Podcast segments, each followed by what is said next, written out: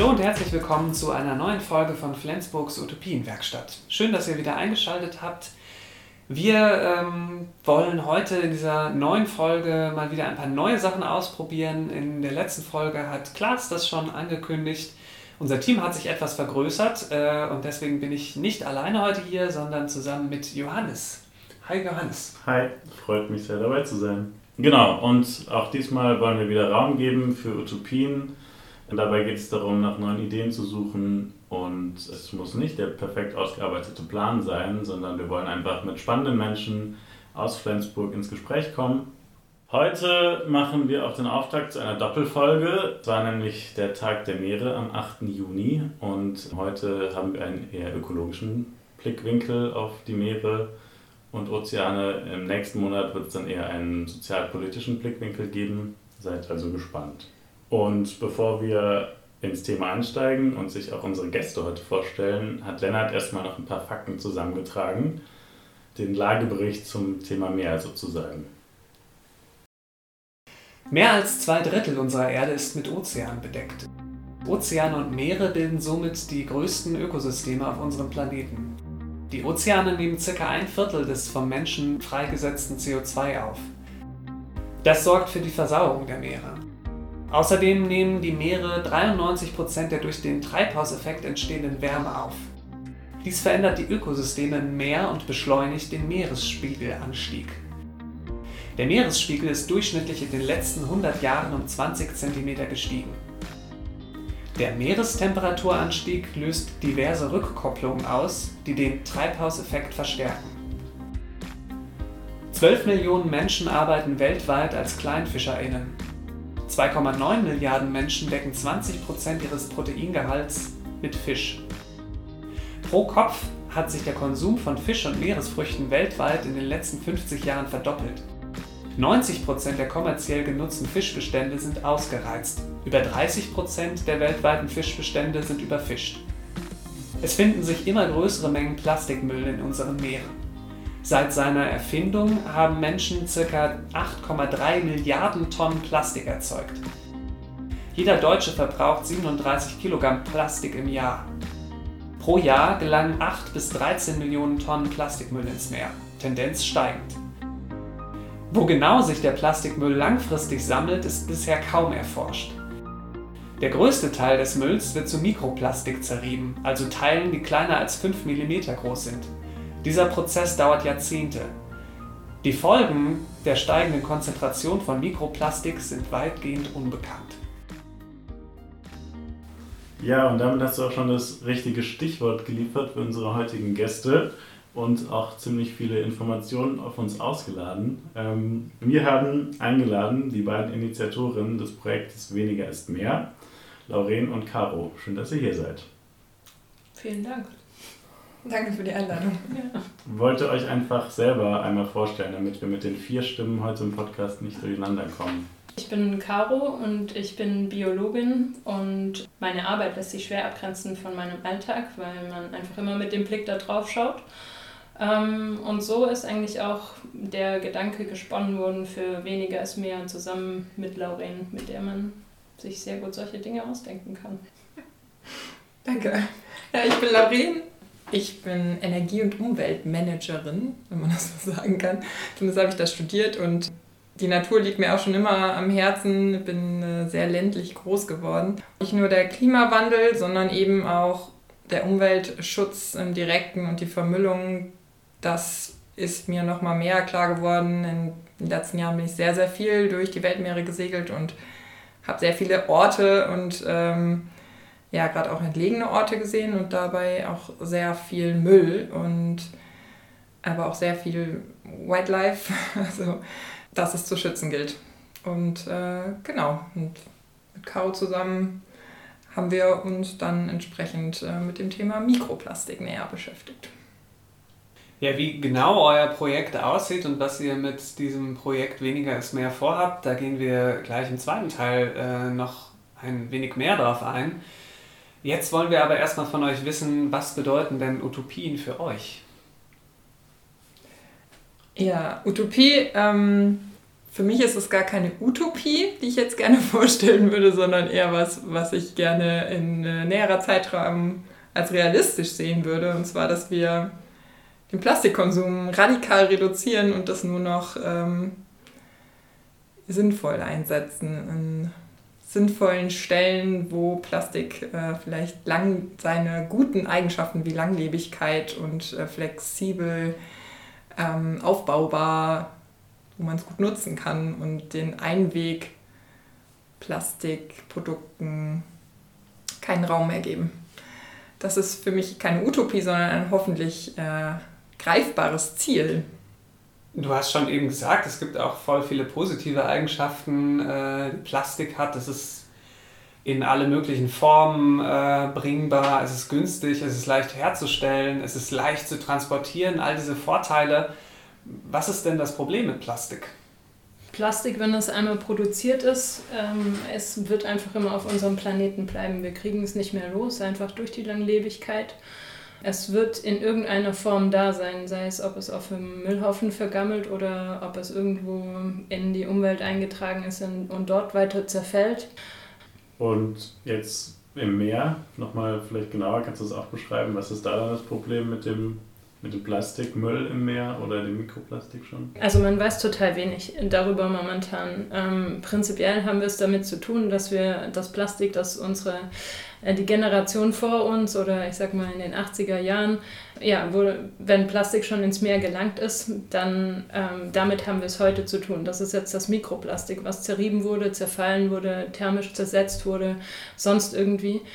Und ja, genau, genauso da ist es nicht aus dem System zu bekommen. Nur das Meer ist natürlich so riesig, ein riesiger Wasserkörper, eine tiefe Meer, äh, Wassersäule.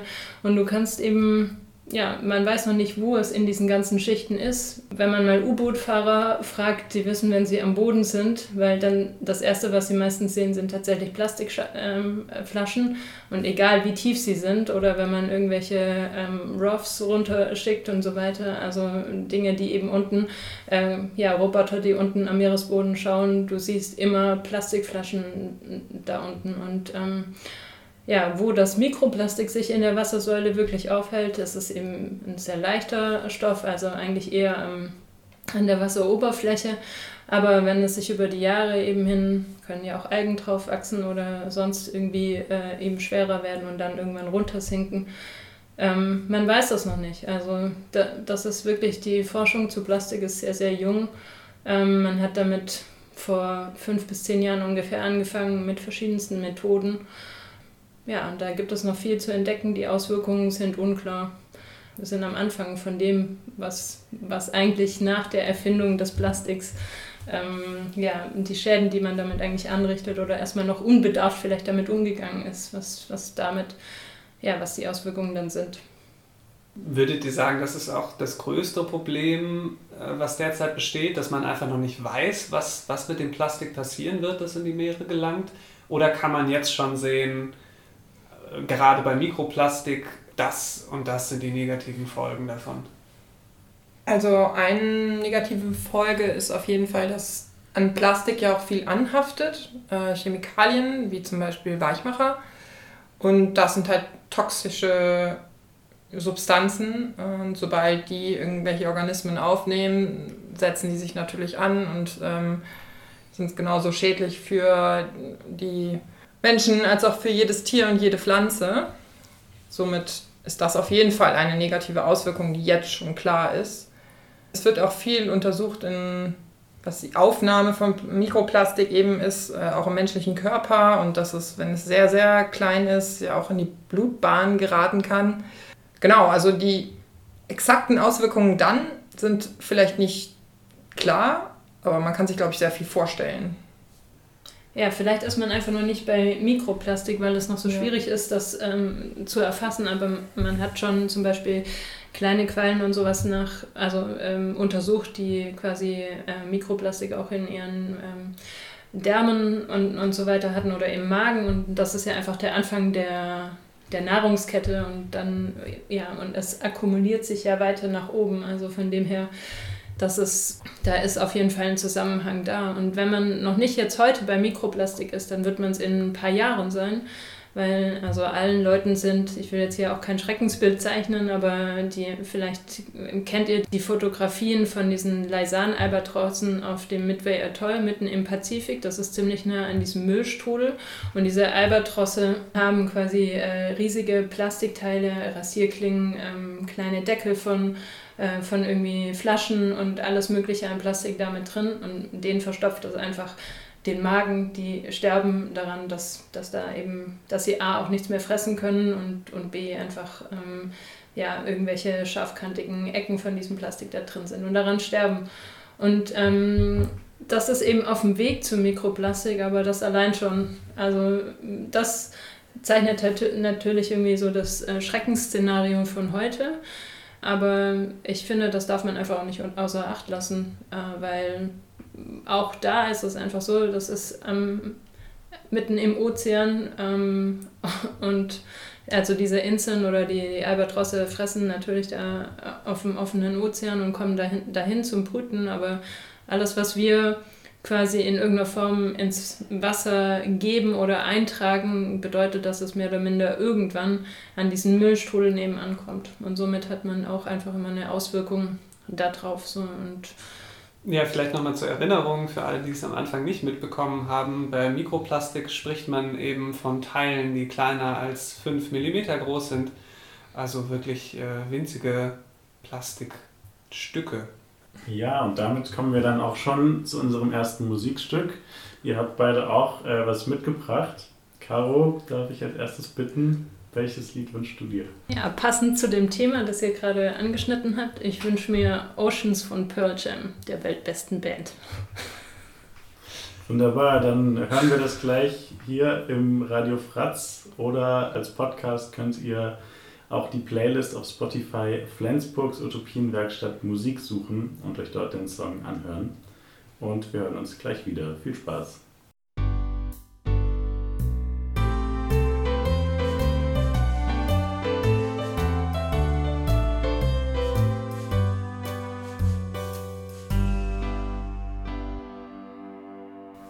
Willkommen zurück bei Flensburgs Utopienwerkstatt. Wir haben heute Caro und Lauren zu Gast und sie stechen in wenigen Tagen in See, zumindest zum Zeitpunkt dieser Aufzeichnung, äh, für ihr Projekt Weniger ist mehr. Wollt ihr kurz mal erzählen, worum es sich dabei handelt? Was macht ihr mit diesem Projekt? Ja, unser Projekt Weniger ist mehr. Da geht es äh, um Mikroplastik und zwar ist die Idee, dass wir mit ganz vielen Traditionssegelschiffen gleichzeitig ähm, auf der Nordostsee und der Elbe unterwegs sind. Jedes Traditionssegelschiff hat ein sogenanntes Manta-Trawl dabei und kann mit diesem Manta-Trawl, was wir gerne noch erläutern, nach Mikroplastik das Oberflächenwasser im Prinzip untersuchen. Äh, an Bord der Schiffe wird dann die Probe, die genommen wird, ausgewertet und die bereits ausgewerteten Proben analysieren wir dann nochmal in einem Labor, um genauer feststellen zu können, woher dieses Mikroplastik kommt. Und unsere Idee ist dann auch daraus mit den Ergebnissen eine Ausstellung vielleicht zu machen und natürlich an die Öffentlichkeit zu gehen. Das ist kurz gefasst das Projekt. Du hast das schon gerade gesagt, ihr benutzt ein Manta-Trawl. Was ist das? Was macht man damit? Ein Manta-Trawl ist ein Fanggerät, mit dem man Mikroplastik ähm, von der Oberfläche fischen kann. Eigentlich der Name kommt von Manta-Rochen oder es hat auf jeden Fall so eine Analogie, weil der Manta-Rochen auch mit so Flügeln durchs Wasser schwimmt und ähm, der Manta Trawl hat eben vorne auch so eine Öffnung, hat zwei Flügel an der Seite und dann einen Netzbeutel hinten dran, wo man dann noch einen Köcher ähm, ganz am Ende quasi ähm, ist, noch, ist noch mit dran, aber den kann man eben abmachen. Dort wird sich alles Mikroplastik und auch Plankton äh, drin sammeln, wenn man diesen Trawl für ein paar Minuten oder eine halbe Stunde, so wie wir das vorhaben, ähm, durchs Wasser gezogen hat. Und wie kann man sich das vorstellen? Wie schwimmt dieser Manta Troll dann im Wasser hinter dem Segelschiff her oder an welcher Stelle sinkt er ab? Okay. Wie ist das? Also ihr müsst euch vorstellen, das ist einfach so ein äh, viereckiger Rahmen. Bei uns wurde er 32 x 32 cm groß und dann nebendran an der Seite sind so Flügel angebracht Und diese Flügel führen einfach dazu, wenn der Manta-Troll gezogen wird, dass ähm, er dann an der Oberfläche schwimmt und die Flügel ihn ja, an der Wasseroberfläche halten, aber eben dieser Manta-Troll so eintaucht, dass immer wieder äh, das durchgehend Wasser reinfließt oder durchfließt durch das Netz und alles, was dann da drin ähm, hängen bleibt. Das ist ein sehr feinmaschiges Netz, 300 Mikrometer. Also eigentlich jedes Plankton ähm, bleibt da drin hängen und jedes Mikroplastik unter 5 mm bleibt da drin hängen. Ja, es ist einfach gebaut fürs Oberflächenwasser, weil dort am meisten Mikroplastik vorkommt. Jetzt ist diese Fläche ja nicht besonders groß, vielleicht wie so ein Schuhkarton oder etwas größer. Ihr wollt also nicht alles Mikroplastik irgendwie äh, von der Oberfläche fischen, sondern ja, was wollt ihr eigentlich damit herausfinden, wenn ihr diese Dinger da durchs Wasser zieht? Genau, uns geht es nicht darum, das Meer von Mikroplastik zu befreien. Das ist eine Utopie. Ähm, denn das Meer aufzuräumen, das äh, geht nicht. Nein, wir wollen das untersuchen. Also wir haben auch äh, Durchflussmessungen gemacht. Das heißt, wir wissen, wie viel Wasser bei einer gewissen Geschwindigkeit über einen gewissen Zeitraum durch unser Manta-Troll fließt und können dann nachher mit der Anzahl der Partikel, die gefunden wird im Köcher, sagen oder eine Aussage treffen, wie viel Mikroplastik ist auf wie viel Liter bzw. Kubikmeter Wasser es an dieser Stelle gibt. Wie sieht das dann aus, wenn ihr den Manta-Troll aus dem Wasser holt nach einer bestimmten Zeit? Wie, was hängt da drin und was sieht man dort? Man sieht sehr unterschiedliche Sachen. Also als erstes fallen einem natürlich dann vielleicht Seestachelbeeren auf oder kleinere Quallen, also Glibber, ganz sprachlich. Aber eben an all diesen haftet vielleicht auch nicht organisches Material an. Man stülpt halt diesen Köcher um und spült alles in ein Sieb ähm, und dann schaut man sehr, sehr genau hin und findet halt manchmal, oder wir wissen es ja eigentlich auch gar nicht für Nord- und Ostsee, äh, Partikel, die da eigentlich vielleicht nicht hingehören. Genau die sucht man sich dann raus, legt sich in die Petrischale, schaut sich das alles nochmal unter dem Binokular an, um halt die Struktur sich auch anzuschauen. Das ist manchmal, äh, fällt das bei kleinen Fäden, sieht man dann schon, ah, das ist kein Haar oder so, sondern das ist eher von einem Tau oder ja, irgendwelche kleineren Bälle, die blau sind. Das ergibt halt keinen Sinn im Meer und genau auch von der Haptik, von der Struktur da kann man dann schon mal feststellen, ob es eben organisch oder nicht organisch ist oder zumindest kann man es annehmen. Jetzt habt ihr eben ja gesagt, ihr macht das nicht alleine, sondern wollt möglichst viele Traditionssegler, also alte Holzsegelschiffe oder, oder aus anderen, ich weiß gar nicht, wie sehen diese Segelschiffe aus, ja, wollt ihr einbinden? Muss ich mir das vorstellen, dass ihr dann mit einem Pulk durch, durch die Ostsee fahrt oder wie, wie läuft das denn ab? Also das sind ganz verschiedene Segelschiffe, meistens angepasst an die äh, Fahr also Fahrwasser. Das sind Küstensegelschiffe, wir haben Elbewer dabei, also Flachbodenschiffe, die sich auch trocken fallen lassen können. Wir haben Kielschiffe mit dabei ähm, und wir haben äh, ja, bis, bis zu großen Schiffen wie äh, Topsegelschoner, ja, alles Mögliche an Schiffen, die dabei sind. Genau, die, diese Schiffe haben ja sonst irgendwie Gruppen mit, äh, mit drauf. Meistens geht es darum, dass diese Schiffe dafür genutzt werden, Bildungsfahrten zu machen oder ähm, ja, allgemein Dinge zu zeigen, das Ökosystem zu zeigen von Nord- und Ostsee. Man ist einfach viel draußen, man segelt, man ist äh, ja in der Natur, aber man hat einfach auch Themen, politische Themen, ähm, ökologische Themen, ähm, aktivistische Themen, alles Mögliche oder einfach nur mal ich sag mal, eine Lustfahrt. Das sind einfach perfekte Plattformen. Man kann mit vielen Leuten draufgehen, man hat einen schönen Austausch über alles Mögliche und wir wollen das jetzt eben nutzen für dieses Citizen Science Projekt, also wo jeder Bürger eigentlich mitmachen kann. Leute, die da drauf sind, die ja, damit vielleicht auch keine Berührungspunkte haben, dass sie, dass sie sich äh, sozusagen mit dem Thema auseinandersetzen. Und unser Ansatz war, mit zwölf Segelschiffen quasi loszugehen, die sowieso hier in Nord- und Ostsee unterwegs sind, einfach ihre Touren da, da planen. Jetzt im, im Verlauf der Planung und vielleicht auch ein Stück durch Corona hat sich das alles irgendwie so ein bisschen geändert, mal mehr, mal weniger. Und jetzt sind wir schlussendlich bei neun Segelschiffen. Und wir denken, dass es eine sehr gute Abdeckung eigentlich von Nord- und Ostsee ist, weil die einfach ja, verschiedene Teile der Nord- und Ostsee befahren und wir so eigentlich eine gute Fläche abdecken können, um ja, nach Mikroplastik zu untersuchen. Man, ihr müsst euch vorstellen, das ist einfach so, normale Forschungsschiffe haben einen Auftrag und fahren eine Linie. Und dann weiß man, an dieser einen Linie, sagen wir mal von Flensburg gestartet, und dann würde es äh, rüber nach Rügen gehen oder, oder so. Man fährt eine Linie, vielleicht noch ein bisschen im Zickzack. Aber nur genau diese Linie kann man abdecken und diese Traditionssegelschiffe müssen mit dem Wind segeln, also schon mal irgendwelche Schläge machen, also hin und her segeln. Und somit hat man eine viel bessere Flächenabdeckung. Und das ist echt dieser Vorteil von diesem Citizen Science Projekt mit den Traditionssegelschiffen, mit Turnteilnehmern, die damit vorher keine Berührungspunkte haben, dass wir sowas ermöglichen können. Und das fehlt momentan einfach auch in der Forschung. Unserer Ansicht nach ist es tatsächlich eines der ersten Projekte, die sich das so überhaupt anguckt. Man weiß nichts über Nord- und Ostsee, wie das Mikroplastik darin vorkommt. Jetzt seid ihr ja nicht klassische WissenschaftlerInnen, die bei einem Institut oder einer Universität angestellt seid, sondern ihr habt das mehr oder weniger komplett selbst organisiert und ins Leben gerufen. Was motiviert euch dabei, das zu tun? Also ich komme ja selten einfach auf die Idee, okay, heute steig, äh, starte ich mein eigenes Forschungsprojekt. Ja, das ist eine gute Frage wir wurden auch schon viel gefragt, dass, also, oder, dass wir da so viel Arbeit reinstecken und das ist halt komplett ehrenamtlich und wir ähm, sind einfach nur motiviert. Also erstmal interessiert es uns auch wirklich, äh, wie sieht es hier eigentlich aus und irgendwie wollen wir das wissen.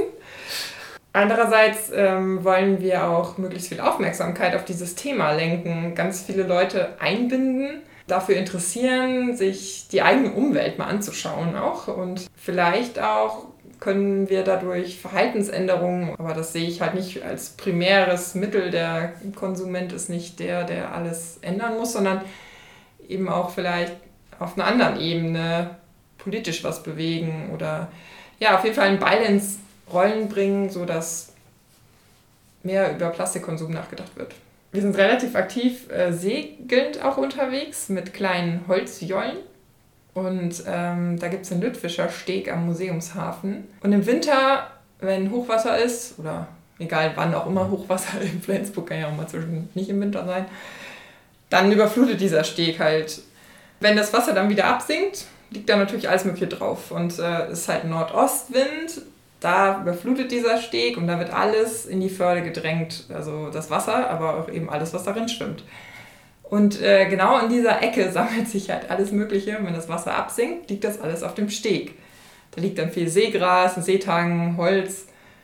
Aber da liegt auch immer so viel Müll rum. Ja, in einem Februarwochenende oder an einem Tag haben wir halt da eine ganze große schwarze Tonne vom Museums Werft vollgemacht mit Müll und organischen Sachen auch. Aber das zeigt nochmal, wie viel da eigentlich schwimmt in dieser Förde und wie viel da irgendwie auch reinkommt. Da müssen wir irgendwie ansetzen und das, also ich, ich fände es schön, wenn man das halt nicht sieht. Und ähm, genau das halt, erstmal ist das natürlich optisch auch nicht schön, aber wenn man weiß, was das auch für Auswirkungen auf die Tiere hat, die sich da vielleicht drin verfangen, die das fressen oder also schon den Makro, das Makroplastik, ja, das ist irgendwie auch meine Motivation, dass sowas halt nicht mehr in unserer Umwelt ist. Ja, genau, wenn man das eben beobachtet, dann das einfach, ja, ist einfach so eine intrinsische Motivation, der man sich gar nicht verwehren kann, äh, sowas zu machen. Und also vielleicht stimmt nicht ganz, mein, meine Ausbildung ist ja schon auch ähm, wissenschaftlich. Ja, eigentlich ist das ein gutes Tool, auch zu wissen, dass man so jetzt auch herangehen kann und auch die Vergleichbarkeit zur Wissenschaft oder dass wir, ich sag mal, diese, diesen Koffer von Möglichkeiten mit dabei haben, um das eigentlich auch äh, ver vergleichbar zu machen. Ähm, wir können beide mit Zahlen umgehen, keine Frage. ähm, aber dass, äh, genau, dass wir einfach ja, mit unserem Hintergrund äh, so reingehen können und dachten, dass es vielleicht, dass es sehr gut angebracht ist, auch dieses Wissen da unterzubringen. Gut, vielen Dank. Und äh, damit kommen wir auch schon zu unserem nächsten Lied. Äh, auch Lauren hat uns was mitgebracht. Was denn? Und zwar eins meiner Lieblingslieder, Tanz deine Revolution von Rainer von vielen. Dann viel Spaß.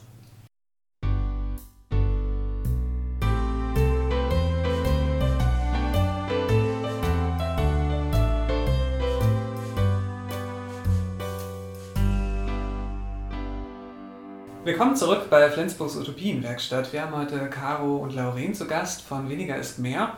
Und ihr wollt erforschen, wie viel Mikroplastik denn in unserer Nordsee und in unserer Ostsee äh, vorhanden ist. Äh, ganz am Anfang haben wir so ein bisschen über eure Utopie gesprochen, nämlich, dass es einfach weniger Plastik im Meer oder auch sonst in unserem Alltag geben soll. Was glaubt ihr, wie kriegen wir dieses Problem denn am ehesten in den Griff, das Plastikproblem? Am ehesten in den Griff kriegen wir es, äh, wenn wir eigentlich sofort einstellen, alle Einwegprodukte, ähm, also alles, was einmal nur genutzt wird und gerade aus Plastik ist, nicht mehr aus Plastik herstellen, sondern aus, oder ja, nicht aus anderen Produkten, sondern eher diese Einweggeschichten nicht mehr haben. Also alleine, wenn man jetzt so in Corona-Zeiten daran denkt, wie viel Essen sich Menschen irgendwo anders holen, ähm, das immer in Plastik eingepackt ist und äh, man isst es dann. Das ist dann irgendwie zehn Minuten da drin oder pf, weiß nicht, lass es eine halbe Stunde sein und dann wird es weggeschmissen. Es gibt so viele Ideen und so viele Produkte, die man dafür nutzen kann, die man immer wieder dafür nutzen kann. Ja, das wäre zum Beispiel ein Weg daraus. Genauso müssen viele Dinge eigentlich gar nicht verpackt werden, die heutzutage verpackt werden, weil sie selber schon an sich okay sind, so wie sie sind. Und wenn ich jetzt äh, an meinen Alltag denke und daran, wo mir überall der Plastik vielleicht beim Lebensmitteleinkauf oder so begegnet, dann kann ich ja versuchen, da schon sehr viel einzusparen oder darauf zu achten und trotzdem habe ich dann häufig das Problem, wenn es bei so einer individuellen Ebene bleibt, dann ist ja nur ein Teil des Problems vielleicht angegangen. Was würdet ihr denn sagen, muss auch auf struktureller Ebene sich vielleicht noch ändern, ja, einiges muss sich natürlich auf struktureller Ebene ändern. Also ich weiß nicht, wenn wir halt momentan einfach nur Wattestäbchen verbieten oder dass die aus Plastik sind und ersetzen, dann äh, durch anderes Material ersetzen oder Tüten, äh, dass, dass das quasi verboten wird. Man, oder man, es wird einem immer noch, es ist natürlich eine Hürde eingebaut, es wird einem ja immer noch angeboten, du kannst Tüte kaufen für 10 Cent und, und so weiter. Ja, das bringt uns halt einfach nicht weiter so. Also das ist irgendwie an der minimalen Grenze, wo man etwas tun kann. Und ich würde eigentlich schon von der Politik erwarten, dass da ein bisschen mehr vorangeht, dass man, dass man einfache, striktere Maßnahmen dafür eigentlich ergreift. Aber irgendwie ein sehr träges System. Ja, wo fängt man dann an, wenn man nicht auf die Politik warten kann? Man fängt bei sich selber an und versucht eben dann da natürlich, ähm, oder nicht nur bei sich selber, genauso ja im Umkreis oder was weiß ich, man kann ja genau, also das soll jetzt nicht missionarisch klingen, aber man kann ja den Nächsten genauso ansprechen oder irgendwie ein, ich sag mal, ein Vorbild sein, ja, und, und dazu einfach anregen, anders, anders einzukaufen oder ähm, auf jeden Fall nicht die Plastiktüte mitzunehmen. Nur als Beispiel, ne? es gibt so viele Varianten davon, wo man wo man sich reduzieren kann, wo man ähm, den Verbrauch davon oder den Gebrauch davon ähm, reduzieren kann. Also ja, äh, das sind sehr, sehr viele Ansätze. Aber ich denke, wenn es von, ähm, ich sag mal, von einer oberen Ebene nicht reguliert wird, dann muss man einfach irgendwo unten anfangen. Und ähm, vielleicht dann auch anfangen mit so einem Projekt wie unserem, um das einfach jedem so deutlich zu machen, dass, äh, dass ja wirklich jeder von uns vor seiner Haustüre in, in seinem Leben, in seinem Alltag davon betroffen ist und vielleicht ja auch die Kinder später, also nicht nur vielleicht, sondern Generationen nach uns haben einfach damit zu tun. Ich habe eine perfekte Utopie. Also ich möchte gerne, dass unsere zukünftige Bundeskanzlerin Annalena Baerbock den Ausstieg aus dem Plastik äh, für 2024 beschließt.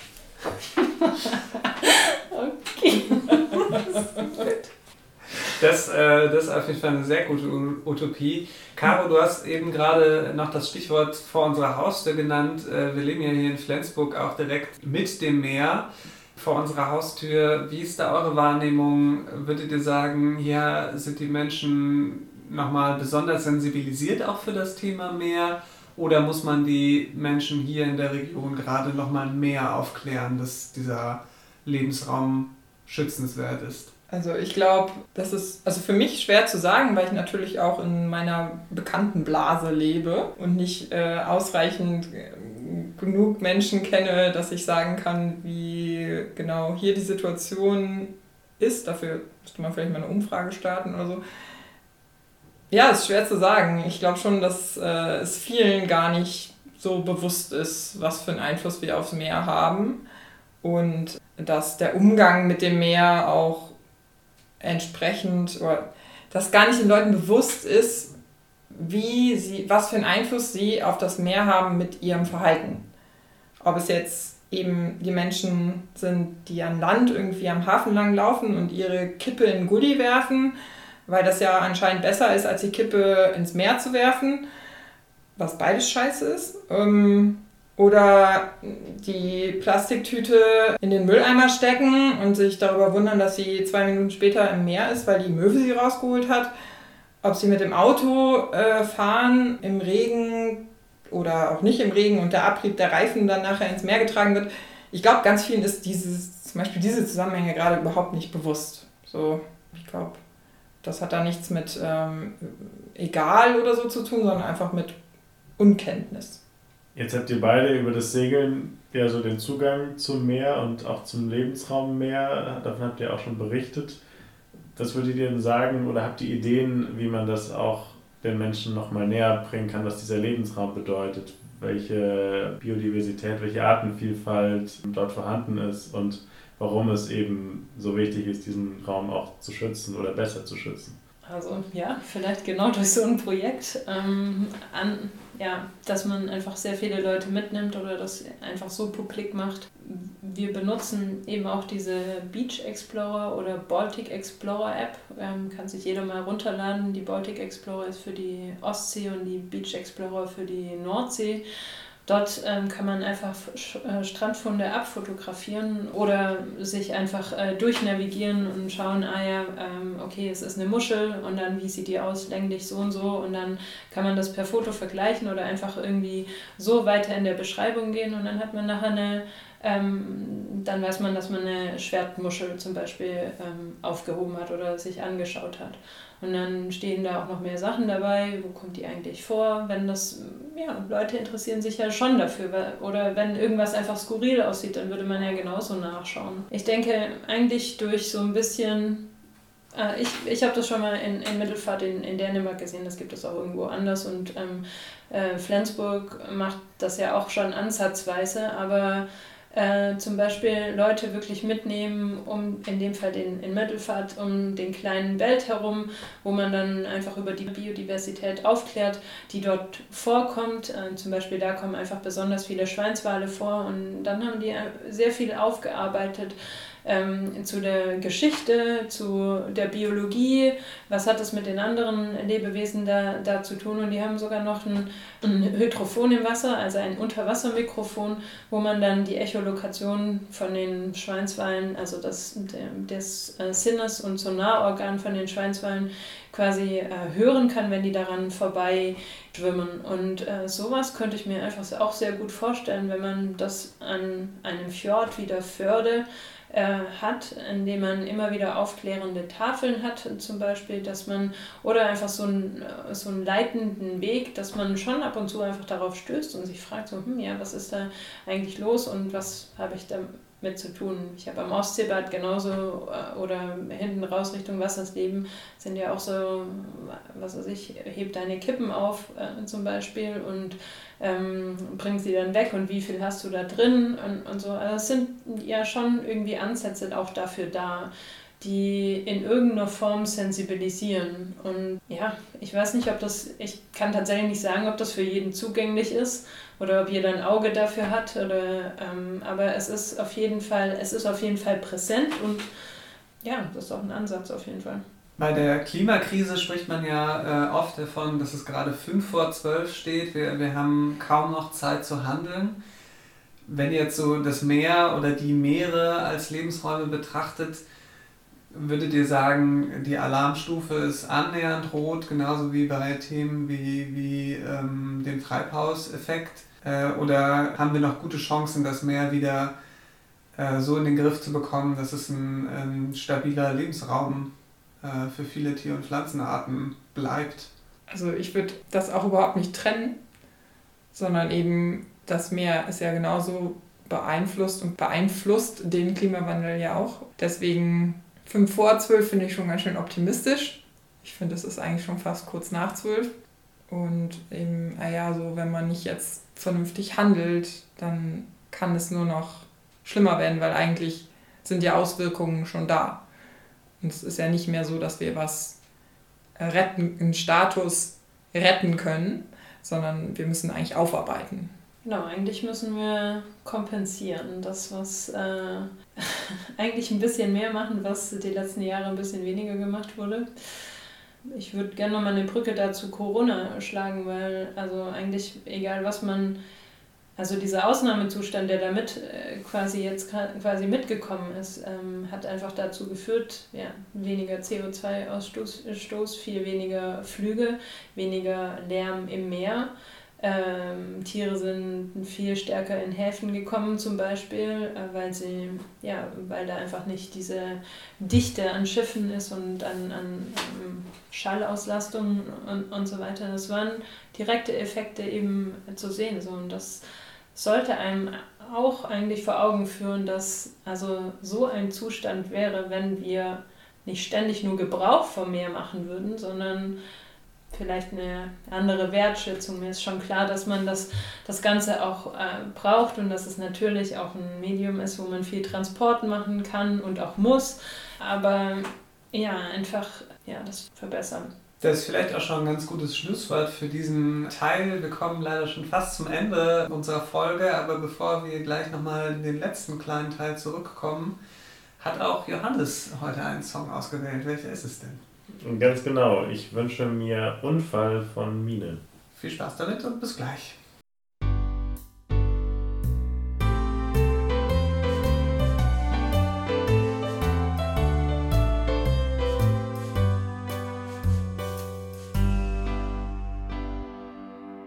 Willkommen zurück bei Flensburgs Utopienwerkstatt. Heute mit Weniger ist mehr mit Caro und Laurin.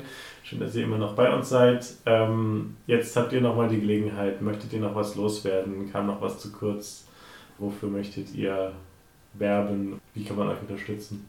Ja, werben möchten wir natürlich ähm, damit, dass ihr uns alle ab jetzt jeden Tag auf Instagram oder auf der Webseite folgt auf www.weniger-ist-mehr.com und das mehr ist natürlich mit Doppel-E. Und Instagram ist es weniger ist mehr zusammengeschrieben unterstrich 2020. Ist ein bisschen komisch, aber wir haben letztes Jahr eigentlich das Projekt gegründet, deswegen war es dann 2020 und das ist es jetzt einfach auch immer noch das Gründungsjahr vielleicht. Genau, also folgt uns fleißig, verbreitet die Idee, und erzählt es Freunden, Verwandten, so dass auch das Wissen darum gestreut wird. Auch die, äh, genau, wie Caro auch schon mal gesagt hat, die Beach oder die Baltic Explorer App, da kann man das auch noch alles verfolgen, ähm, auf Karten, wo wir unterwegs waren, was wir gefunden haben an Mikroplastikfunden. Dafür würde ich gerne werben. Ihr stecht ja äh, in drei Tagen in See. Ähm, das heißt, wenn diese Folge ausgestrahlt wird, seid ihr mitten auf dem Meer wahrscheinlich. Wo kann man denn eure Ergebnisse finden, ja, die, die eure Erforschungen gebracht haben? Das wird noch zeitverzögerter sein, denn wir werden erst, also ihr müsst euch vorstellen, jetzt sind wir bis zum 5. Ähm, Juni auf dem Wasser mit all den Traditionssegelschiffen und die haben eben alle ihre Proben für jeden Tag an Bord. Die kommen dann zu uns zurück in den zwei darauf folgenden Wochen und ähm, mit einer Vorauswertung, wie viel Plastik sie gefunden haben. Aber wir kriegen die kleinen Plastikpartikel und die, mit den Partikeln reisen wir dann zusammen im November nach Helgoland ins Schülerlabor, denn die haben dort ein ähm, Infrarotspektrometer, ein ganz spezielles äh, Spektrometer, in dem man sich die Wellenlängen eben anschauen kann, ähm, die die das Plastik quasi ja, zeigt und dahinter steht eine große Bibliothek und man kann das äh, zu all den möglichen Plastikarten eben vergleichen. Und so machen wir diese Auswertung und dann ist das eigentlich danach, erst im November nach dieser Woche, haben wir unsere Datenblätter zusammen und haben all diese Ergebnisse eigentlich zusammengeschrieben und äh, wollen das dann zugänglich in Ausstellungen bekannt machen und auch zeigen und auch den ganzen Weg dahin und ja, all diese Analysen, aber auch äh, dann in wissenschaftliche Ergebnisse einfließen lassen. Ähm, die Datenbank so vergrößern und äh, eben dann schauen, wie wir, wie wir auch weitermachen. Was, es gibt das Möglichkeiten, Folgeprojekte rauszumachen, was macht Sinn. Wir werden uns auf jeden Fall, wir werden viele Dialoge noch führen, wie es weitergehen wird. Also das ist jetzt so das nähere Ziel und ich denke, alle weiteren Ziele werden sich irgendwie auf dem Weg gerade noch ergeben. Aber auf jeden Fall ja, wissenschaftlich vergleichbar machen. Das ist eines der übergeordneten Ziele. Wir haben genau die Methode angewendet, wie es ansonsten in wissenschaftlichen Erfassungen gemacht wird. So machen wir es vergleichbar zu all den Erfassungen auf allen Weltmeeren. Ja, dazu einfach diesen Mehrwert beitragen und auch einen Mehrwert vielleicht für die Gesellschaft. Ja, vielen Dank, dass ihr hier wart. Wir kommen damit zum Ende der Utopienwerkstatt. Wenn ihr ZuhörerInnen auch mal dabei sein wollt mit eurer Utopie oder Kritik oder Anmerkung an uns schicken wollt, dann könnt ihr das gerne tun. Über Facebook oder Instagram findet ihr die Students for Future Flensburg. Oder ihr könnt uns auch eine E-Mail schreiben an unsere Adresse studis.flensburg at fridaysforfuture.is. Das war's dann für diese Woche. Ihr hört uns immer am zweiten Donnerstag im Monat auf Radio Fratz oder jederzeit auf Spotify und hoffentlich bald auch auf ganz vielen anderen Podcast-Plattformen. Vielen, vielen Dank, äh, dass ihr dabei seid. Nächste Woche ähm, haben wir Fabienne zu Gast von Mare Liberum. Auch das ähm, wird mit dem Meer zu tun haben, aber mit einem ganz anderen Thema. Schaltet wieder ein, wenn es wieder heißt, willkommen bei Flensburgs Utopienwerkstatt. Macht's gut, tschüss. Tschüss. Tschüss.